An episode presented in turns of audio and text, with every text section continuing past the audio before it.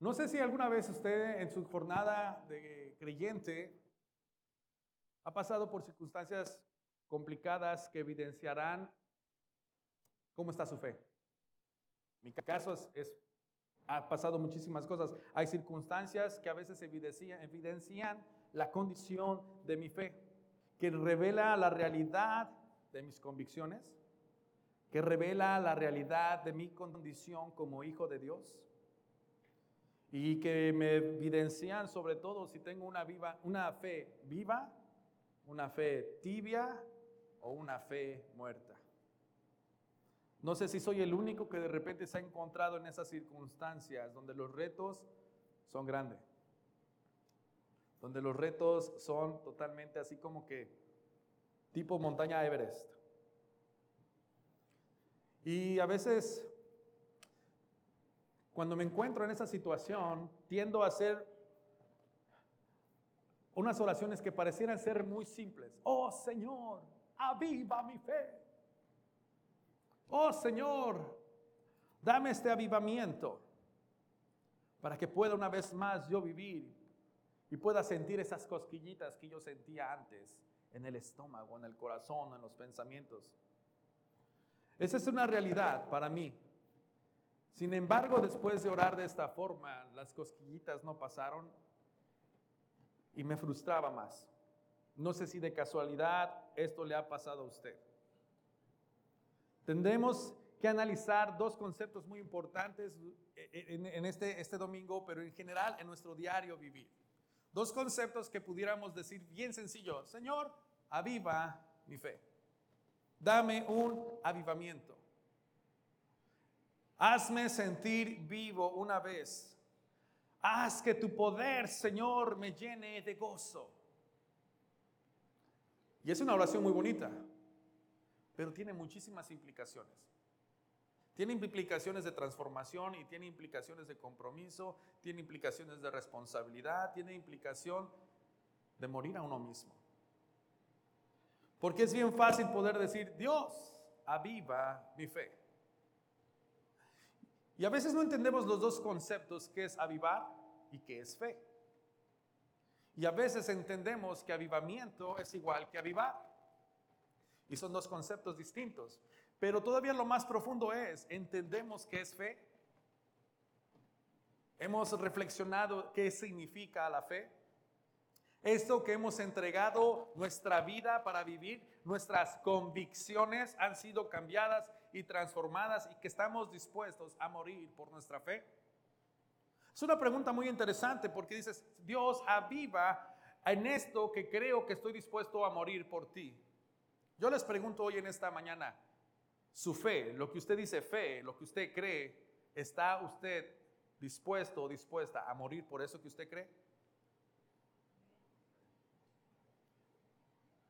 Bueno, pude, sea, se queda así como que... Y es interesante que podamos hacer este tipo de reflexión. Porque entonces, si no entendemos lo que es fe y no entendemos y comprendemos lo que es avivar, probablemente esa es la razón por qué a veces estamos en un ciclo de solamente decir ciertas palabras bonitas, pero sin entender lo que significa para nuestros corazones. Sin experimentar una transformación. Y yo quisiera iniciar por dar esta definición. ¿Cuántos de ustedes han escuchado la palabra aviva? ¿Sí? O casi no. Bueno, probablemente aviva sea una palabra nueva para usted. Y yo quisiera que usted comprendiera la diferencia entre avivar y avivamiento. Porque nuestra serie se llama Dios aviva mi fe. La palabra avivar, el, el título de hoy son convicciones y acciones. Y usted se va a dar cuenta más adelante. ¿Qué es avivar? No sé si me pueden ayudar con el siguiente slide, por favor, porque no tengo acceso aquí a la tecnología. Avivar estaba haciendo una búsqueda respecto al significado de esta palabra y me llamó muchísimo la atención. Avivar quiere decir aventando contra el viento o sacudido por el viento. ¿Usted de casualidad ha visto a las personas cuando están limpiando el trigo que agarran una pala y la avientan al aire. Y si está soplando el viento, ¿cómo? ¿Qué sale? La basura, lo que no sirve. Avivar es eso. Lo avientas contra el viento o lo tiras contra el viento. Ayer que, que, gustamos de una carnita asada bien rica, se la perdieron, de verdad, estaba buenísima. Veían mi hermano Rick que puso los carbones y le echamos como dos galones de gasolina para que encendiera esto, casi. Pero hasta que mi hermano Ricky agarró un pedazo de, cartón y empezó a hacer esto. Estaba aventando el viento para que se, se prendieran. Ok, escuche bien esto. Él estaba avivando al carbón para que el carbón estuviera un avivamiento. ¿Ya vio que no es lo mismo? Cuando el carbón está encendido, está rojito, rojito, está en avivamiento. Pero necesitó ser avivado para estar en avivamiento. Entonces la palabra avivar es aventando contra el viento, sacudido por el viento. Platicaba con mi hermano Ricky hoy en la mañana y decía que a veces cuando echaban el trigo y no soplaba un viento, pues costaba más trabajo, ¿no? Limpiar el trigo y el proceso era muy largo. Los que ustedes saben de campo, ustedes sabrán que yo, yo escucho lo que ustedes me dicen, ¿eh? aprendo de ustedes. Y eso para mí me llama mucho la atención. Digo, ¿qué hubiera sucedido si vinieran esas ráfagas de viento impetuosas y limpiabas el trigo? No, pues se limpia mejor. Eso es avivar, contra el viento. La palabra avivamiento, estaba leyendo una vez más, haciendo una investigación y encontré en un diccionario bíblico que dice es hacer que algo viva de nuevo. Renovar. ¿Escuchó bien esto? Hacer que algo viva de nuevo y renovar. Esto quiere decir que antes estaba vivo, pero por alguna razón dejó de estar encendido y le pide al Señor avivamiento. Quiero arder una vez más. Los carboncitos que estaban ahí puede que todavía aguanten otro segundo fuego, pero habrá que avivarlos para que puedan estar en un avivamiento. El avivamiento es algo que dentro de la iglesia quizá no hemos entendido y ha sido muy manipulada o muy usada en un contexto muy distinto, porque en su mayoría nosotros como creyentes hemos interpretado que el avivamiento es esta experiencia sobrenatural, que hay muchísimos convertidos, que las iglesias están en rebozo que la alabanza es algo impresionante, que las multitudes y los bautismos están sucediendo de forma masiva. Eso es lo que muchos de nosotros como creyentes hemos entendido que decimos, aquí hay avivamiento. Pero en realidad lo que hemos aprendido, eso no es avivamiento. Ese es un resultado de que ya existía un avivamiento antes de que las personas pudieran llegar. ¿Qué, qué quiero decir con esto? Que el avivamiento no es la conversión de miles de incrédulos, sino es el despertar de la iglesia, haciendo de ella algo vivo y santo de nuevo. Escuchó bien esta parte y yo quiero que usted me siga. Avivamiento no es la conversión de miles de incrédulos. Avivamiento es el despertar de la ¿quién?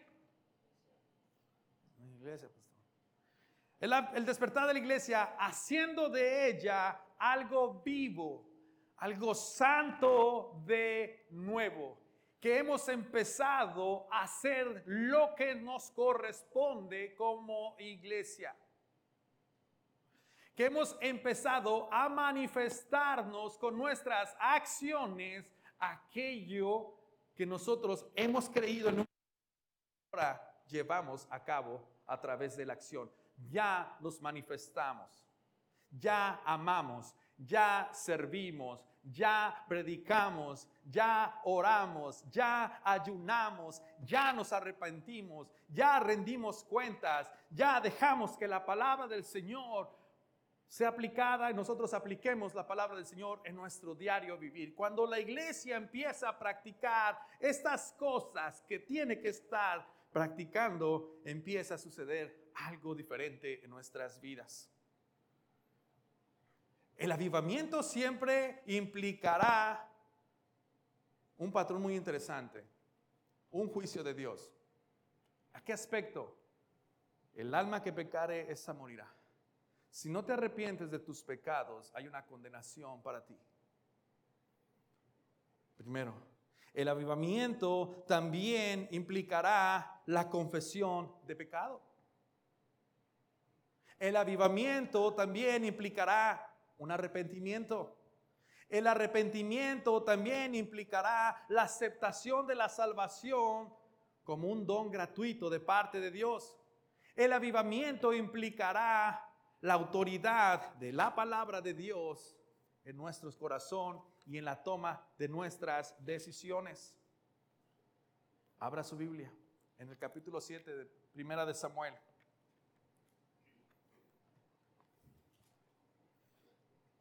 Y cheque este punto tan interesante donde el pueblo de Israel empezó a tener este avivamiento. Primera de Samuel capítulo 7 y leo de la siguiente forma. Los hombres vinieron a Kiriat Jearim, tomaron el arca del Señor y la llevaron a casa de Binadab en la colina y consagraron a Eleazar su hijo para guardar el arca del Señor. Pero pasó mucho tiempo, 20 años desde el día en que el arca quedó en Kiriat Jearim y toda la casa de Israel añoraba al Señor o lamentaba la presencia del Señor. Este capítulo, versículo 3, muy interesante, yo quisiera que usted pusiera muchísima atención. Entonces Samuel habló, ese entonces es crucial. Ese entonces Samuel identificó que había un arrepentimiento en el corazón del pueblo. Entonces Samuel habló a quién? A toda la casa de Israel.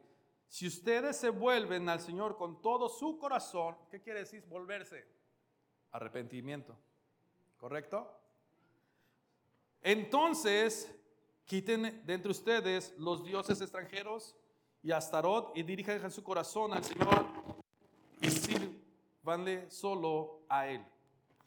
Y Él los librará de la mano de los filisteos. Los israelitas quitaron los Baales y Astarot y sirvieron solo al Señor. Y Samuel dijo, una vez más aquí, escucha bien esto, ¿eh? reúnan en Mispa a todo Israel. Y yo que oraré al Señor por ustedes. Se reunieron los israelitas en Mispa y sacaron agua y la derramaron delante del Señor. Eso quiere decir un símbolo de santificación y purificación.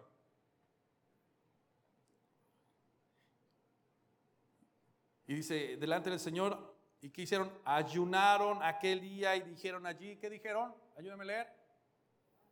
Hemos pecado contra el Señor. Arrepentimiento una vez más, confesión de pecados, purificación, oración, ayuno, reunión.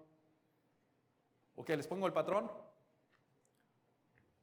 Primero, se lamentaron que su vida no era igual si no estaba el Señor con ellos.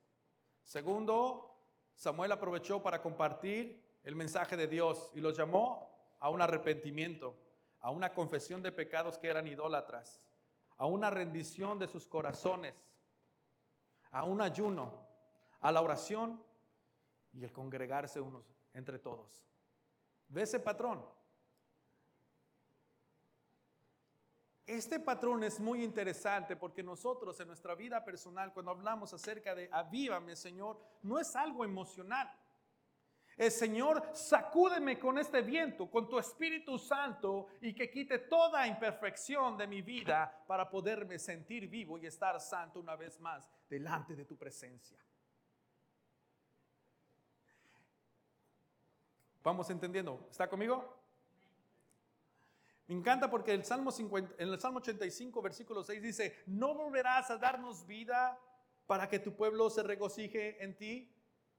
Cuando el Señor nos da vida, cuando el Señor hace que nuestros corazones vuelvan a nacer, son perdonados y están en el proceso de santificación, uno tiene gozo en nuestro corazón. ¿A poco usted las noticias de que usted es salvo, que usted es un hijo o una hija de Dios y tiene vida eterna, no causa gozo en su corazón? Dos, tres sí les causa gozo a los demás, pues en eso andamos, pastor. Estas fantásticas noticias que dice ya no hay condenación para los que están en Cristo Jesús, debe de causar gozo para la vida del creyente. Si usted no ha entregado su vida al Señor Jesucristo, es algo muy importante para usted. El Señor ha dado de su salvación para que usted pueda estar en paz con Dios a través de Cristo Jesús. Pero algo muy interesante, que mediante la intervención del Espíritu Santo, la iglesia que experimenta el avivamiento es guiada a una intensa reflexión en los temas centrales de la fe. ¿Y cuáles son estos temas centrales de la fe? Los acabamos de mencionar. Arrepentimiento, confesión de pecados, salvación, oración, ayuno y las escrituras. ¿Escuchó eso? Yo quisiera que juntos veamos qué es fe. Si me pueden ayudar en la siguiente slide, por favor. Fe. ¿Qué es fe para muchos de nosotros? Pudiera decir, pues es creer. Pero creer en qué? En Cristo, pastor. Sí, pero ¿qué hizo Cristo? Que Cristo es Dios, que es Dios encarnado, que vino a este mundo a morir por nuestros pecados, para darnos salvación, para que todo aquel que en Él crea no se pierda, mas tenga vida eterna. Que Cristo resucitó al tercer día con poder y gloria, que no hay otro camino al Padre sino es a través de Cristo Jesús y que Cristo es mi Señor y gobierna mi corazón y ahora soy yo un hijo de Cristo o un hijo por Cristo Jesús. Esto es la fe. Entonces el Espíritu Santo, cuando viene a nuestras vidas con este viento impetuoso, con su poder, nos viene a sacudir estos principios. ¿Cuándo fue la última vez que te arrepentiste por este patrón de cosas que estás haciendo? ¿O que has dejado de hacer? Alex, ¿te has dado cuenta que tu vida de oración está menguando? ¡Hey! Eso es 9-11. Tu vida de oración está en peligro, Alex. ¿Qué vas a hacer? Esa es la obra del Espíritu Santo que está avivando a una conciencia en nuestra vida y que nos está llamando y diciéndonos, despierta, estás dejando de interceder, no oh, de orar. Jesucristo dijo, orad y velad, ¿para qué? Para que no entres en tentación. Es peligroso entonces si dejo de orar mis consecuencias de entrar en la tentación o mis, mis, chances de entrar en tentación va a ser muy grandes, ¿correcto? Entonces, el Espíritu Santo viene a sacudirnos, a que entremos en conciencia de la condición de nuestro corazón. Y si practicamos aquellas cosas que nosotros llamamos fe, arrepentimiento, confesión de pecados, oración, la palabra de Dios en nuestro corazón que ilumina nuestro caminar, si nos reunimos en la iglesia, vieron que Samuel lo primero que le dijo, reúnanse. La importancia de reunirnos unos con otros. Pablo también nos habla muchísimo respecto a la importancia de llevar las cargas de los unos a los otros, de confesar nuestros pecados unos con otros. Eso es parte de avivarnos, eso es parte de nuestro avivamiento. Y el avivamiento en nuestras vidas llevará a cabo acciones impulsará en nosotros hacer lo que Cristo hacía. Porque si hemos creído y hemos hecho a Cristo nuestro Señor, el Espíritu Santo nos llevará a la imagen de Cristo Jesús y empezaremos a hacer las cosas que Cristo Jesús hizo porque somos imitadores del Hijo. Y cuando empezamos a imitar las cualidades, el carácter de Cristo Jesús, entonces nuestra comunidad empieza a ser impactada. Les pregunto, ¿Jesús oraba? ¿Jesús ayunaba? ¿Jesús escudriñaba la palabra? ¿Jesús se reunía con sus discípulos e iba a las sinagogas a aprender? ¿Y por qué será que el pueblo de Dios ha dejado de practicar ciertos principios tan cruciales y tan elementales en su vida espiritual?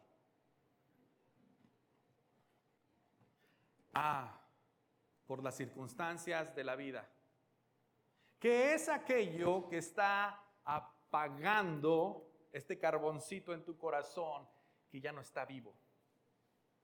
¿La preocupación? O le vamos a decir como Adán, la esposa que me diste, Señor. No le eche la culpa a la esposa.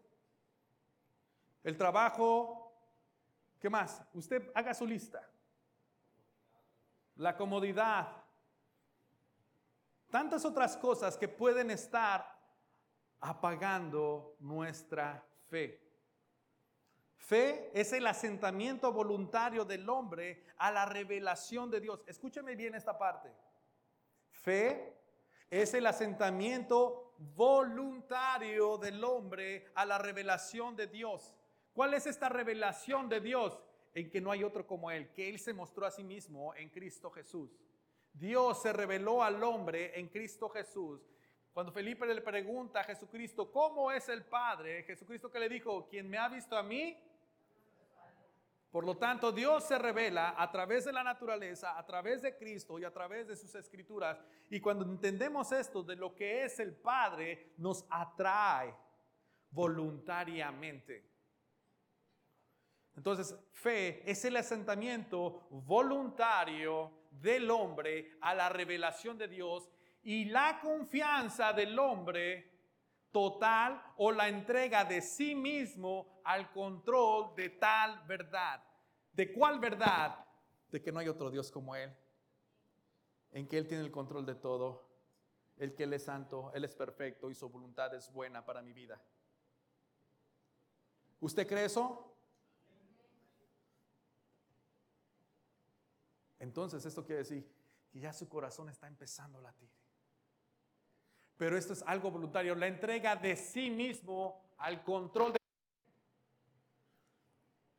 de, Dios. Esto es, Señor, yo creo que tú tienes el control de mi enfermedad. Señor, yo creo que tú tienes el control de mi situación.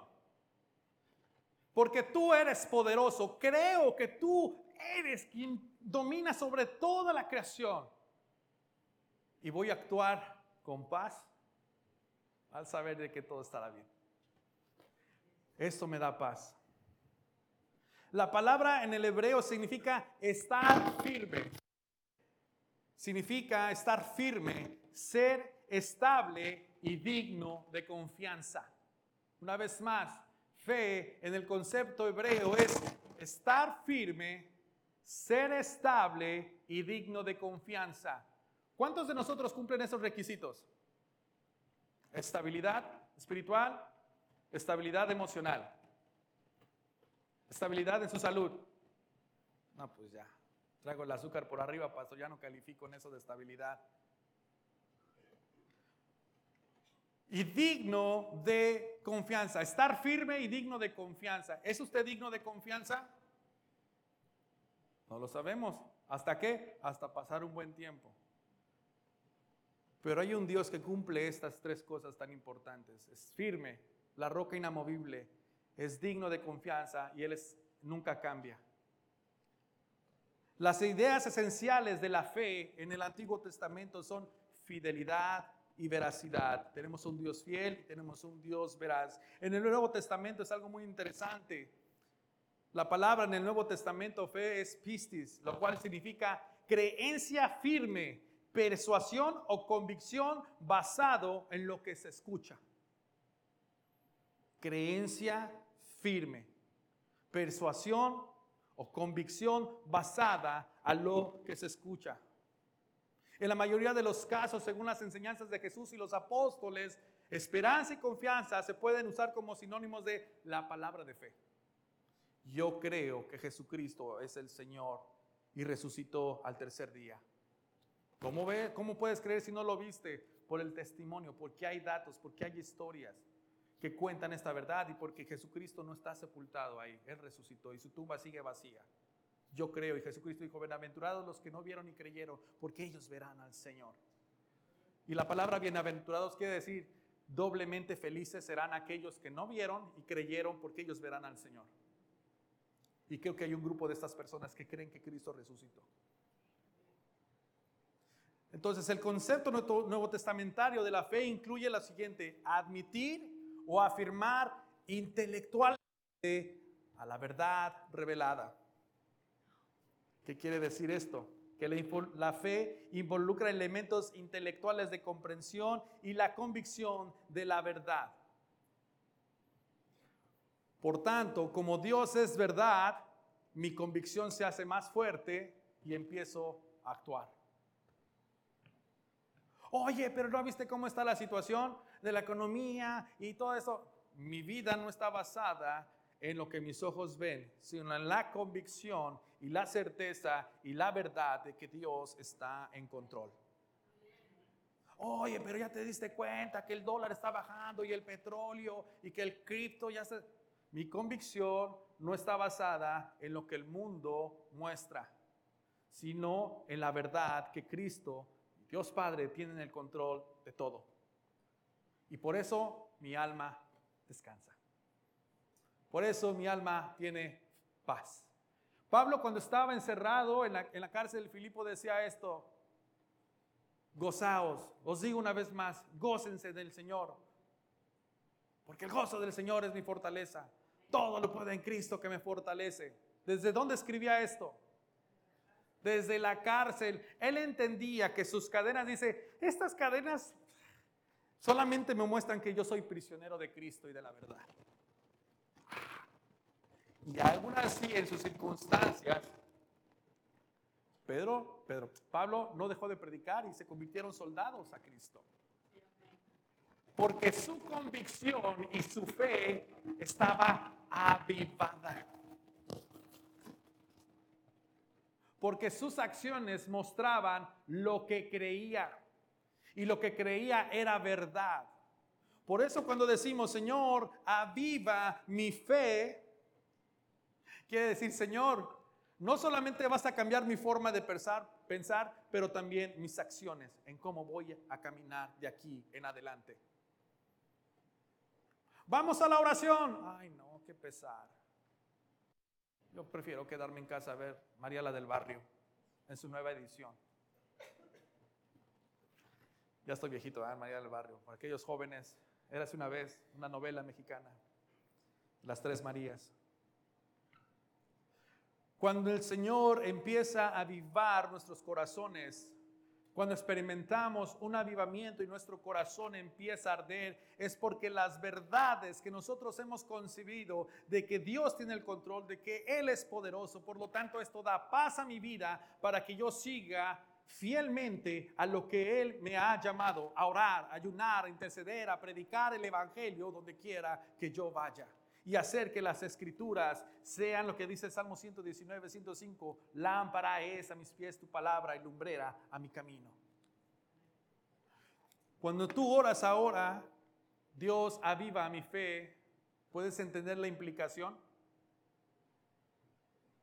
Lo contrario de avivar, ¿qué es? Estás apagado. Y el sinónimo de apagado es, estás muerto. Las circunstancias de nuestra vida nos van a evidenciar tres cosas muy interesantes. O tienes una fe que está ardiendo, tienes una fe tibia, o tienes una fe muerta. ¿Y cómo te das cuenta de eso? Mira el accionar de las cosas, de las personas.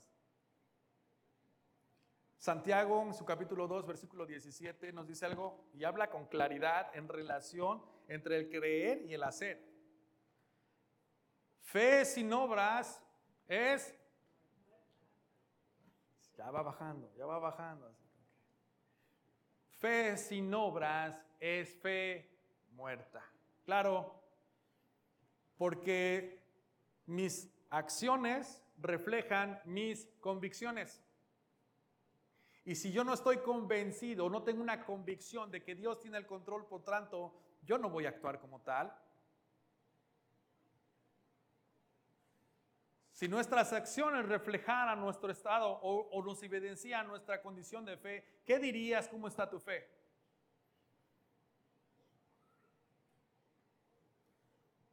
Mm. Mm. Si en este momento el Señor te dice, Checa tus obras, porque esta es una evidencia de la condición de tu fe. Oras, ayunas, predicas el Evangelio, te reúnes a la iglesia, estás en misión con mi iglesia, estás escudriñando la palabra del Señor. Si todas estas preguntas son respondidas solamente basada en lo que pasa el domingo, tenemos un gran problema, iglesia. Y nuestra fe quizá está en picada.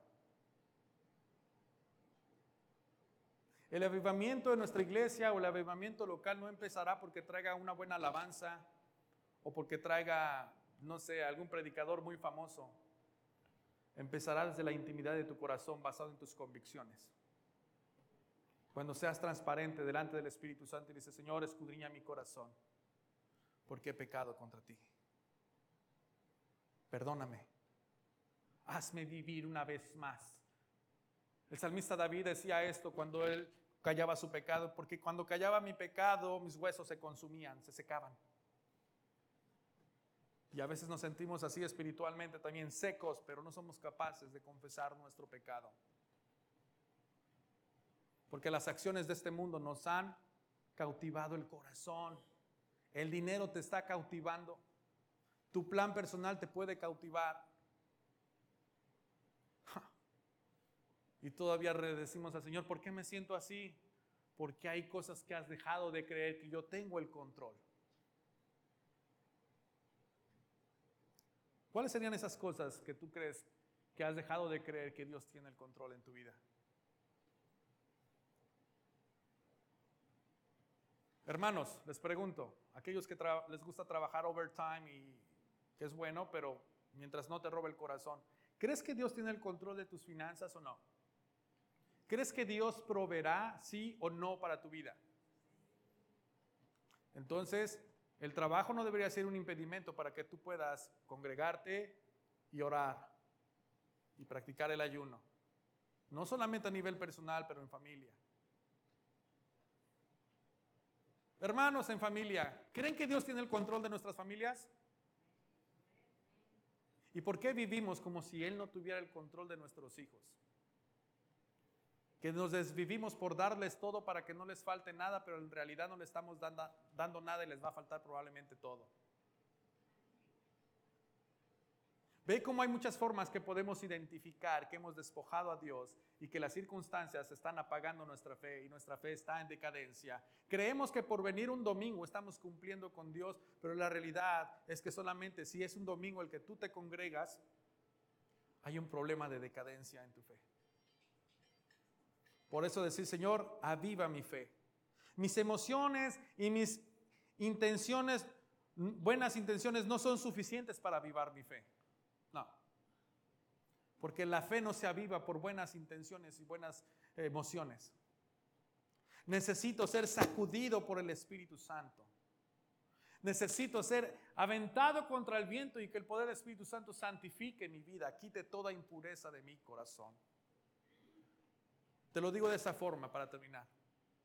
Fe sin acción es una falsa convicción. ¿Me escuchaste? Fe sin acción es qué? Una falsa convicción. Fe sin obras es fe. Muéstrame, dice Pablo, decía Santiago, muéstrame tus obras, yo te muestro mi fe. Y yo quisiera que en esta hermosa mañana, al entender esto, pudieras analizar y hoy el Espíritu Santo, Dios, a través de su palabra nos esté hablando y nos esté diciendo cuál es la verdadera condición de nuestra fe. ¿Cuál es la verdadera condición de nuestro corazón? Yo quiero que te lleves la siguiente aplicación en tu vida y es bien fácil. Son tres palabras, es un acrónimo. IPA. Habla conmigo, IPA si lo pueden pasar en la pantalla para así como que se lo lleven. Esto te va a ayudar esta semana. Identifica, planifica y acciona. ¿Okay? Puede escribírselo, hagas un tatuaje, le doy chance, pero temporal. ¿eh? IPA. Identifica, planifica y acciona. Identifica. Lo que hablamos la semana pasada. ¿Qué es lo que está impidiendo para que mi corazón vuelva a arder? Nombra las cosas, escríbelo, ponelo ahí en tu refrigeradora o a un lado de tu televisión si quieres, para que cuando estés viendo Netflix veas a un lado y digas, híjole, la estoy regando, es el Netflix que me está impidiendo este rollo. Identifica. El qué es el que impide. Número dos, planifica. Planificación es el cómo. ¿Cómo lo voy a hacer? Eso me demanda, organiza tu tiempo. ¿Cuántos de ustedes usan schedules en sus vidas personales? ¿Saben qué es un schedule, una agenda personal? ¿Ok? Pues vas a hacer uno probablemente donde puedes identificar, organizar tu tiempo. Híjole, paso los que tienen teléfonos inteligentes les llega la notificación del fin de semana diciéndoles cuánto tiempo ustedes pasaron en su teléfono, ¿sí o no? Ajá. ¿Y cómo les va? Ay, 25 horas. Si bien les va, unos como que llevan un récord que dice, wow. ¿Por qué no te pones una agenda y empiezas, ya que identificaste, a planificar cómo vas a organizar tu tiempo? ¿Dónde vas a buscar el tiempo para orar? ¿Dónde vas a buscar el tiempo como familia para empezar a crecer en la oración? ¿Cuándo te vas a ir a la iglesia? ¿A qué hora te vas a ir a la iglesia? No vas a salir, ay, cinco minutos antes voy a ir a la iglesia. No, tú ya planificaste esto toda la semana. Señoras y señores, el domingo es el día del Señor. Familia, es el día del Señor. Nos vamos a ir unos, tenemos que estar en la iglesia 15 minutos antes para poder convivir con nuestros hermanos. Tienes que planificar tu reunión. Ayunar, planifica cómo puedes empezar un tiempo de estar a solas con el Señor. ¿Qué es lo que te está distrayendo tu corazón que tu fe está menguando? ¿Ve cómo se puede uno planificar? Identifica, planifica y acciona. Porque no quiero que te quedes así con la información sin que puedas hacer algo o llevar a cabo la acción. Pastor, pero quiero accionar, pero ¿en dónde? ¿Dónde creen? ¿Dónde podemos empezar? Aquí en la iglesia puede empezar. Pastor, ¿dónde puedo servir? Ayer teníamos un tiempo de poder limpiar este atrás. Era una perfecta oportunidad. Si usted no tenía nada que hacer y estaba aburrido y se aventó toda la serie de no sé quién, aquí pudo haber estado ayer empezando a llevar a cabo sus primeros frutos de poner acción su fe. Y era que nuestras hermanas prepararon, ¿cómo les digo? Organiza, empieza con tu iglesia. Pero si tú eres de los que dices, yo no aguanto mucho tiempo para ir a la iglesia y empezar a servir, contáctate o conéctate con una área en tu comunidad donde necesitan servicio como el food pantry, nursing, a veces los asilos, las personas que necesitan un poco de amor, de compañerismo, puedas ir y mostrarle amor. Puedes llevar tu guitarra si te gusta cantar, les cantes dos, tres canciones. ¿Ven cómo podemos llevar a cabo acciones que van a evidenciar lo que está sucediendo en nuestro corazón? El creyente que no aplica acción una vez más, fe sin acción es una falsa convicción. ya se pusieron tristes.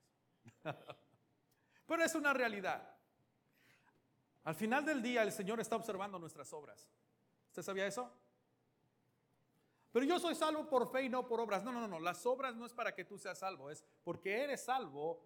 Tu salvación te va a llevar a que camines por las obras que Cristo ya predestinó para que tú caminaras sobre ellas. Efesios capítulo 1.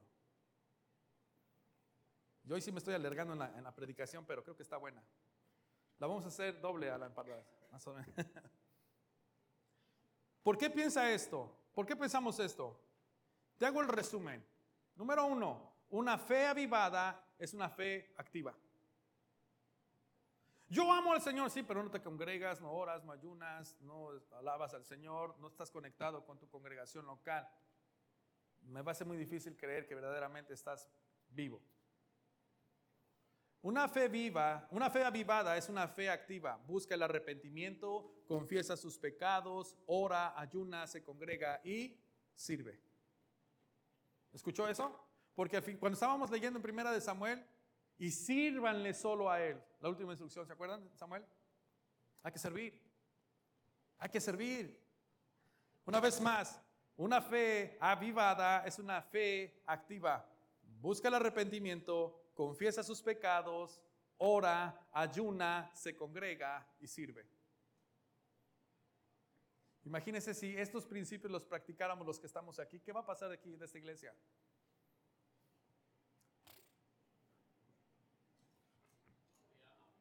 Avivamiento. Porque ya empezamos a hacer lo que nos corresponde, que es orar, que es ayunar, que es arrepentirnos, que es buscar la iglesia, que es buscar la dirección del Señor y empezamos a servir. Quiero leerte esto y quiero que inclines tu rostro. El Señor observa lo que hacemos.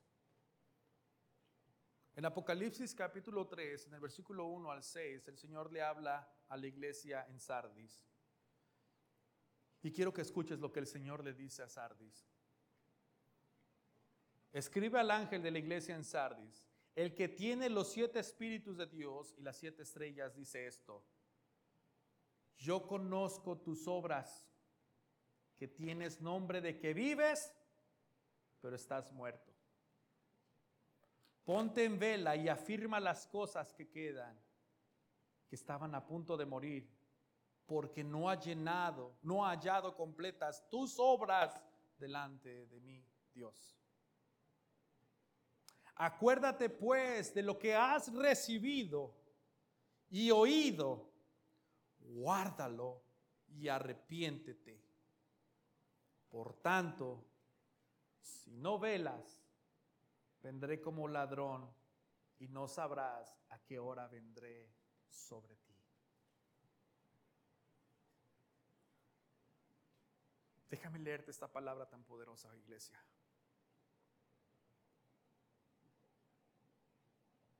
Yo conozco tus obras que tienes nombre de que vives, pero estás muerto. Ponte en vela y afirma las cosas que quedan porque estaban a punto de morir, porque no he hallado completa tus obras delante de mí. Iglesia Oasis, acuérdate pues de lo que has recibido y oído. Guárdalo y arrepiéntete. Así el vencedor será vestido de vestiduras blancas y no borraré su nombre del libro de la vida y reconoceré su nombre delante de mi Padre y delante de sus ángeles. El que tiene oído, oiga lo que el Espíritu dice a las iglesias.